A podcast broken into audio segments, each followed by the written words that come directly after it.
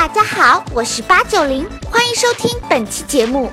如果你喜欢我们的音频，也可以上爱奇艺搜索吴晓波频道，可以观看带有授课 PPT 和我八九零随时弹幕吐槽的完整节目哦。如果视频和音频都让你意犹未尽，快来微信公众号，同样搜索吴晓波频道，每天都可以收到有关于财经信息的推送呢。我们的口号是让商业更好看，等你来哦。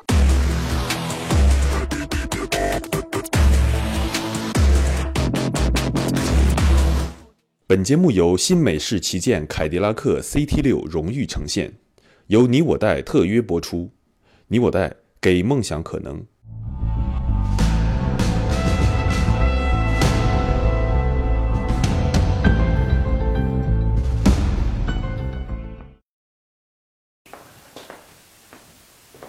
世界如此喧嚣，真相何其稀少。大家好，我是吴晓波，欢迎再次来到吴晓波频道。哎，八九零同学怎么了？看上去好像精神萎靡吗？老师，我情场失意了。情场失意了，你呀、这个每天坐在那儿不把你的马甲线练出来，你怎么能够情场不失意呢？哎呀，八九零同学，你看现在都情场失意了。今天我们要谈一个跟失败、跟失意有关的一个话题，谈谈我的商业失意。吴老师，你有什么不开心的事说出来，让我开心一下嘛？我写过很多书了，这本书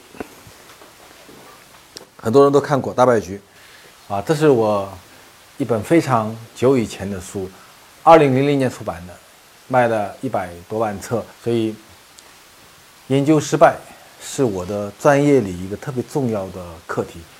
然后有很多朋友跟我说：“吴老师，你研究企业那么多，你做过企业吗？”哎，抱歉，我还真的做过企业。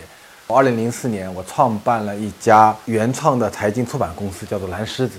这个公司是到了去年底的时候上了新三板，现在的估值大概在十个亿左右。然后呢，两年前我又开始做了一个叫八九零啊，就我们这个同学，你们没有听错，说的就是我。以这个同学为名字的八九零新媒体，这家公司现在也是一个估值超过了十个亿的公司。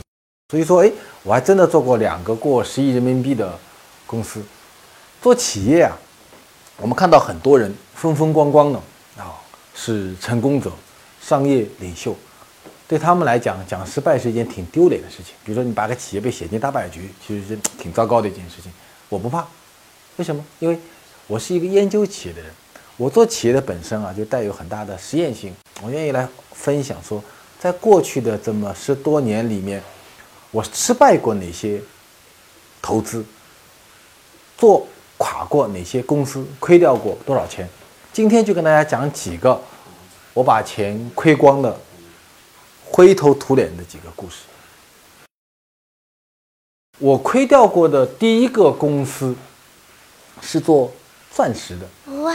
我零三年的时候啊，离开了体制，然后呢，当时不知道去干什么，非常的迷茫啊。我除了写作不会干别的东西，所以当时呢，福特基金会邀请我去了哈佛，我到哈佛的肯尼迪学院待了四个多月，做访问学者，研究当时中国的民营企业的发展史，带着这个课题过去的。然后呢，我就在肯尼迪学院的时候呢，有一天有一个哈佛商学院的中国留学生，一个助教来找我，来聊天。这个同学啊，他当时已经工作了，是在帮哈佛商学院的教授写 paper、写案例。大家知道，全世界所有的商学院里面最有名的就是哈佛商学院的公司案例。然后呢，他就是负责这个案例库里面中国公司的案例研究，所以他来找我啊聊点事儿。然后呢，就在聊天过程中，他刚跟我讲说，哎，最近啊，美国有一家商业模式非常的好，中国没有，要不你可以看一下。我马上上网。去看，这家公司呢是卖钻石的。它在美国啊，零三年的时候发展非常非常的快。各位，你们想，一家卖钻石的网站为什么发展很快呢？几个理由。第一，钻石啊，你在想，全世界所有的钻石店，基本上都在一个城市非常中心的区块。在很多年以前，一个城市如果有一条十字路口的话，一个是肯德基或者麦当劳，一个是百货店，还有一个是银行，还有一个角落很可能就是一家珠宝钻石店。今天中国很多县级城市的格局基本上还是这样，四线、五线城市基本还是这样的。所以对一个钻石铺、珠宝铺来讲，房租大概占到了它百分之三十的成本。那么如果你在网上开店的话，你的百分之三十成本就没有了，对不对？第二点呢，是你到网上买东西啊，你很怕买到假货。钻石这个东西有个好处，它是全球啊是有统一的标准的啊，比如说一克拉、两克拉、三克拉、八件八星，它都有统一的标准。每一个钻石都有一个身份证一样的有证书，所以你在网上买钻石，只要它有一个证书，那买到假钻石的可能性就很小。所以你在网上买钻石假货是没有的。第三点是什么呢？你到一个钻石店、珠宝店去买钻石的时候啊。你买的东西上面有一颗钻石，然后有一个戒托，钻石和戒托是不能够分离的，对不对？没办法分离的。哎，美国这家网店呢，它可以干到一点，互联网的好处嘛，你可以戒托，你可以选一个戒托，五十个戒托，你可以选一个钻石，你可以去选一克拉、两克拉、一克拉半，可以选，然后呢，可以做搭配。这个事情是线下体验完全没有办法实现的。所以他在给我电脑上看这个美国的网站的时候啊，我非常的惊艳。要跟我同时看的呢，还有一个中国非常著名的企业家，他是成为了中国一个很有名的投资人。然后我们两个人看啊，看的真是津津有味，口水都要流下来了。说哇，这么好的一个模式，中国有没有？中国没有。好，回中国去办。零四年初的时候，我和我这个企业家朋友，我们几家就在上海办了这个。电子商务的钻石公司，零四年啊，同学们，在中国是个什么年份？二零零二年中国才有淘宝网，二零零三年中国才有支付宝，零四年我们就花了几千万开始办这个网站，结果呢？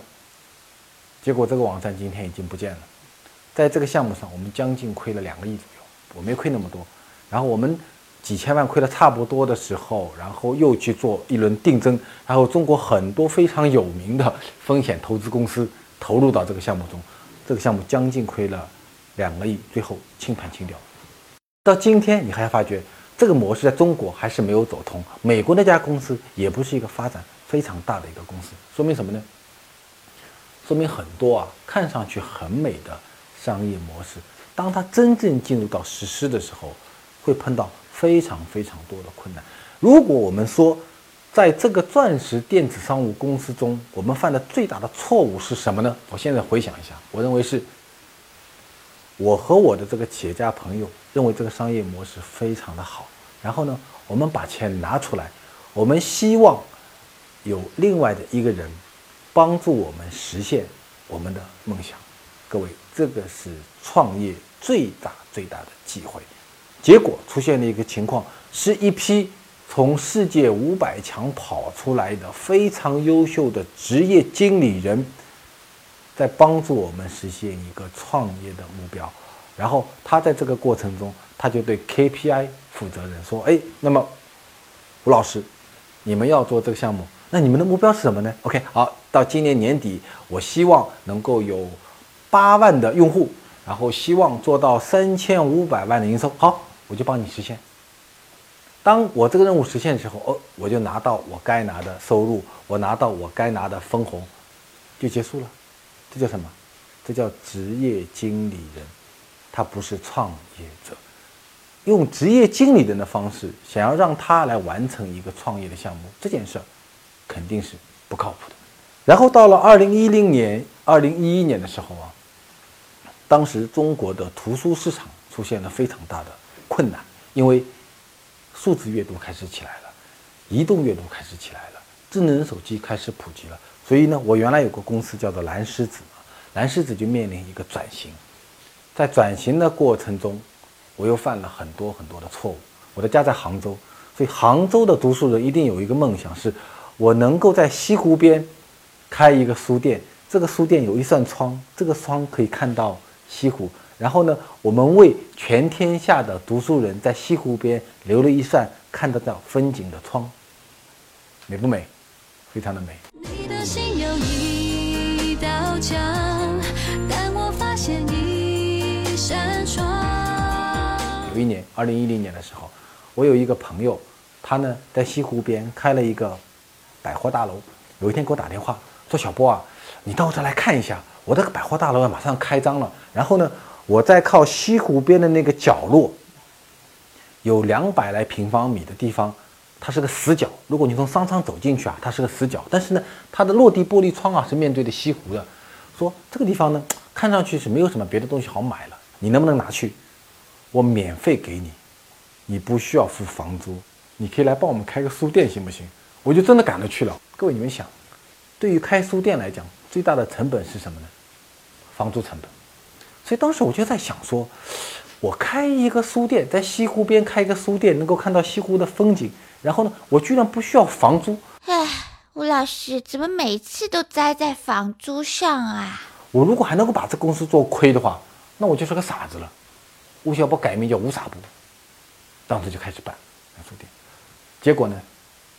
两年时间，我投了将近两百万，颗粒无收啊，真的一分钱都没有收回来，后来就关掉了。除了你们在爱奇艺上看到的吴晓波频道，也可以在大头频道战略合作伙伴喜马拉雅 FM 收听本节目的音频。我们还在微信上有自己的大本营哦，微信搜索吴晓波频道，或者扫描屏幕下方二维码，马上加入大本营。然后在办蓝狮子书屋的大半年后呢，我又干了另外一件事儿，我跑到台湾去。台湾呢，我有一个朋友，他是台湾最大的出版集团，叫城邦集团。我一个非常好的朋友，他有一次上过我们的吴晓波频道啊，叫何先生，何飞鹏先生。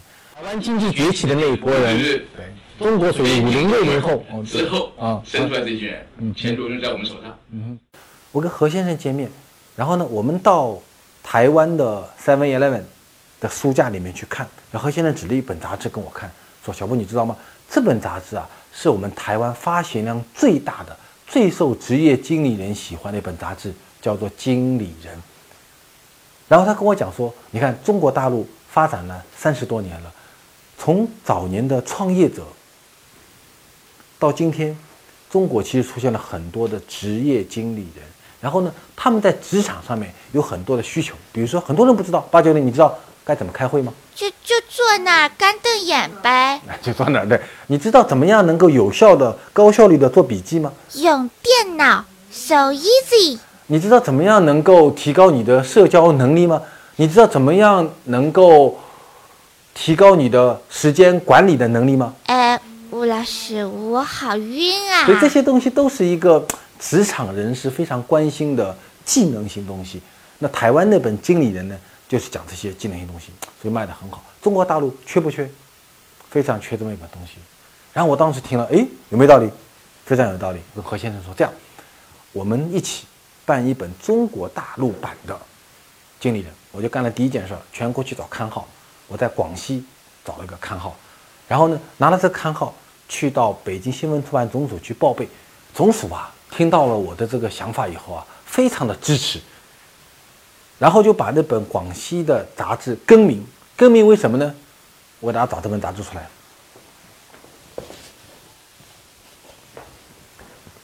更名为《蓝狮子经理人》，有了这本杂志。你看，这是当年的二零一三年的第三期，讲的一次看懂财务报表，啊，它的内容基本上都跟这个有关系。然后这本杂志出去了以后啊，就很受欢迎。一下子订量就有几千本，然后呢，非常稳定。结果呢，大概不到一年时间，烧掉了我将近六百万。我把这本杂志也停掉了。办一个书店，办一本杂志，大概是很多人的一个梦想。为什么办书店会亏掉，办杂志会颗粒无收？是东西办的不好吗？不是的，是什么呢？是趋势。我在跟趋势为敌。有一本书是讲竞争理论的，迈克尔波特写的，叫做《竞争战略》。他这本书里面讲过一个概念，他说一个企业啊，怎么能够形成你的强大的竞争力？第一点什么呢？你必须要在一个高成长性的行业中。这个行业成长很快，那就它在一个趋势里面。只要你能够顺势而为，中国叫顺势而为，还有一个名成语叫什么？叫势如破竹。你只要顺着这个势，这个势啊，能够把竹子都给破掉。逆势呢？逆潮流，你走一步都会非常的困难，走一步都会非常的困难。二十五年前，如果你在中国有笔钱，引进一条生产线。办一个冰箱厂，办一个空调厂，办一个彩电厂，你会赚到非常多的钱。你只要非常的努力，非常的勤奋。为什么？二十五年前，中国的家庭刚刚进入中国家电热、家电改造。十五年前，你有笔钱，你非常的勇敢，跑到中国的房地产行业去，拿一块地建一个房子，这个房子不倒掉，你在今天可能都在中国前一千位的富豪里面。今天，如果你拿钱，你再聪明的人，头上顶了八个博士。去办一个冰箱厂、空调厂、洗衣机厂，我保证你四个字叫颗粒无收。今天你再聪明的人拿了十个亿、二十亿通到房地产行业去，我保证你四个字微利时代。为什么？潮流不在这里。我为什么办书店亏掉，办杂志亏掉？不是我没有能力，是我没有看到那个趋势。到了二零一零年以后啊。中国的整个一个文化市场已经进入到了个电子化时代、移动化时代，我还去做一个书店，去办一本杂志，书店没有人来，对不对？杂志呢，你还喜欢看，但是已经没有广告了。大家知道杂志需要广告来养，杂志的广告下滑非常非常的厉害。中国现在最好的几个杂志集团，在过去的一年两年里面。都是干的唯一的一件事情就是减刊号、减刊号、减刊号、减刊号。他们比我可聪明的多了，在这个行业里面已经做了十几二十年了，谁也没有办法跟趋势为敌。所以各位，如果你要进入到一个新的行业创业的话，你一定要记住我这句话：女怕嫁错郎，男怕入错行。一定要到一个风口、一个高成长性的行业中去实现你的梦想。我犯的第四个错误是二零。一三年份，一三年的时候啊，移动时代已经到来了，手机时代已经到来了。当时我和我的几个朋友们又开始想一件事情，说：“哎，你看，我把这个蓝氏的经理人弄失败了，对不对？但是中国的职场教育这件市场在不在呢？在的。我们仍然要怎么样来学财报，怎么来学开会，怎么来管理时间。”怎么来做笔记？这件事情中国人还是不懂呀。那我就在想说，我们要满足这个职场人的需求。OK，纸质的不行，那我们做个手机版呢？怎么能够让大家在手机上轻松的学习这些职场知识呢？我们做了个闯关模式。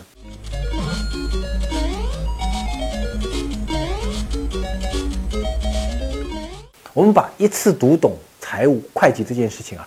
分解成了很多知识点，然后每个知识点呢都有一个一两分钟的视频，然后呢有考试题，你只有考试题考完以后，你才进到下一关，再往前走。这个产品花了我大概两千万人民币，五十多个人团队干了两年多，现在这个项目也解散了，血泪史啊！感觉不会再爱了。你现在想想，我又做错了什么呢？我又做错了什么？这个案子里面，我可能还是错了很多的事情。比如说，第一件事情，这个项目啊，早生了，生的太早了，很可能在今天就会好，因为在手机上面通过微结算的方式，比如说我看一门课付两块钱啊，然后用手机来快速来支付，通过打赏的模式来支付，来鼓励这个事情。所有讲的这些事情都是二零一五年以后慢慢成熟的。然后一个小白领，一个经理人愿意为一个五分钟、十分钟的短视频付费的付费习惯这件事情，也就是二零一六年今年以来慢慢慢慢才开始培养起来的。最近这段时间大家看到有很多知识产品，通过包年包月的方式才刚刚出来。我今年七月份马上要推吴晓波频道的会员，我每天讲五分钟。然后你一个月付多少钱呢？每天付五毛钱给我，从一个钻石的电子商务，到一个书店，到一本杂志，到一个客户端。简单算一下，我为投资人亏了大概有一亿五千万到一亿八千万的钱，我大概还没有为投资人赚过那么多的钱，已经帮他们亏了那么多的钱。我今天愿意来这里，在这里在吴晓波频道跟大家分享这件事情，我是想告诉大家几个道理：所有的成功光鲜的背后，都是一部血泪史。成功非常的可喜，但是失败并不可耻。就好像我写大败局一样，就好像我经历这些项目创业的失败一样。创业啊，就好像一个人的成长一样。有人说，经济学理论中有一个理论叫做木桶理论，啊，就是说，一个木桶的水从哪儿漏掉啊？八九零同学，一个木桶水从哪儿漏出去啊？是从最短的那块木板流出去的啦。所以，一个企业要能够稳步的能够成长，它的每一块板，它的管理、它的战略、它的营销、它的人才、它的风控，每一块板都要非常的好。最近这段时间啊，有一些创业导师对创业者说，木桶理论失效了。啊，做企业什么呢？一块板长就可以了，一张板很长很长啊，你就能获得成功。告诉大家错，千万别相信这个导师讲的话。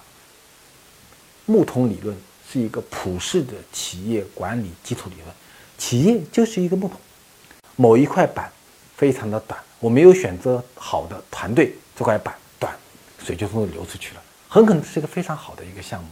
我在战略设计上面没有看清楚趋势，水从这里就流出去了。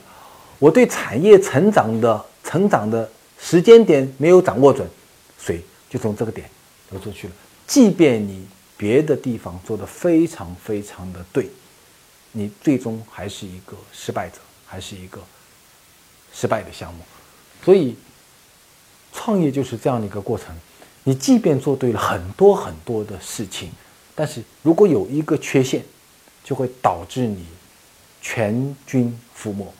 创业真的是一个非常诱人的一件事情。我们人生中有的很多成功的经验。也有很多失败的经历，其实加在一起，就是我们人生的全部。祝大家能够绕开我淌过的这些坑。听了吴老师投资失败的血泪史，相信用不了多久，我就会升职加薪，当上总经理，出任 CEO，迎娶白富美，走向人生巅峰啦！想想还有点小激动呢，嘿嘿。有道云笔记联手吴晓波书友会特别推出分享读书笔记悬赏万元奖金计划，参与方式很简单哦。首先读一本好书，在有道云笔记中整理好满意的读书笔记，点击分享，复制分享链接，然后扫描视频上方二维码或关注微信公众号吴晓波频道。回复读书笔记即可到达活动页面，点击提交我的读书笔记，粘贴分享链接，点击发布就大功告成啦！热门读书笔记分享人可以获得一万到两千块不等的现金奖励，所有分享完整笔记的书友都能够得到由有道云笔记提供的精选礼物，快来参加吧！吴老师，您对于现在的微商经济怎么看？现在的微商经济的状态和未来的发展，值得很多不具备完善职场技能的宝妈或者其他人去做吗？呃，微商有两种微商，一种呢是兴趣微商，就像像像宝妈这样的，就是哎，她可能很有兴趣，她有个小孩，然后她觉得用了这个呃这个。小孩用的这个奶粉很好，小孩这个衣服很好，小孩这个玩具很好，她就在网上通过微店方式卖给她的闺蜜啊，卖给一些朋友啊，他赚点赚点钱养小孩，这就是兴趣网商。有些呢是专业网商，就是他根据某一个市场空间组建一个团队，通过商业模式来做。所以微商有两种。那 OK，你如果是兴趣网商也挺好，你有兴趣，然后呢顺便能赚点钱，把好东西分享给大家。那如果是职业网商的话，那就另外一回事了，有 KPI，有成长性啊等等，可能也不一样。吴老师您好。我是一个年轻人，独自来上海打拼。对于上海来说，三十而立应该改成多少而立比较适合呢？啊，这是一个特别严重的问题。上海是一个房价越来越高的城市，在房价越来越高的同时，是越来越多的青年精英冲进这个城市，所以它是双高。第一是房价高，第二是智商高。然后没有高智商、没有高能力的人一定会被驱逐出去。所以有些人可能二十多岁、三十多岁，他就能够在上海获得成功；有的人可能四十岁、三十岁都才能够获得成功。不知道，我觉得能不能立起来靠自己。吴老师你好。我是一名快销行业的财务，我发现近两年快销行业的业绩普遍都在下滑。您认为是什么原因导致快销行业不景气呢？快销行业的不景气，我认为有两个原因。第一个呢是渠道老化，为快消品啊，它原来在中国区做市场，它叫金字塔市场，比如说北上广深一级市场。杭州、南京二级市场，芜湖、湖州三级市场啊，四级、五级市场。然后呢，它在金字塔式的市场里面呢，建立分销商体系，这是一个。第二呢，它通过广告到中央台啊，到哪个报纸啊、都市报啊去投广告。今天的问题在哪里呢？第一，金字塔垮掉了，因为互联网啊把消费者和品牌之间的关系给揭穿掉了。那么，所以越成功的快消品，它今天就过得越困难，因为它的销售体系垮掉了。第二呢，品牌。它原来通过投广告，各位今天八九零，你想你喜欢一个好东西，好东西从哪儿冒出来的？它不是从广告里冒出来的，它是从你的社交环境中冒出来的，对不对？所以品牌的传播不再是通过广告的投放，而是通过张嘴巴，通过口碑传播。所以快消品的两个逻辑，第一是它的经销逻辑，第二是它的传播逻辑，都已经非常非常的。那同时我们也看到很多新兴的公司。如果你能够把渠道扁平化，如果你能够让你的品牌成功的在我们年轻人，在我们八九零同学的社交圈里面病毒式的传播，诶，你就能够获得很大的成功。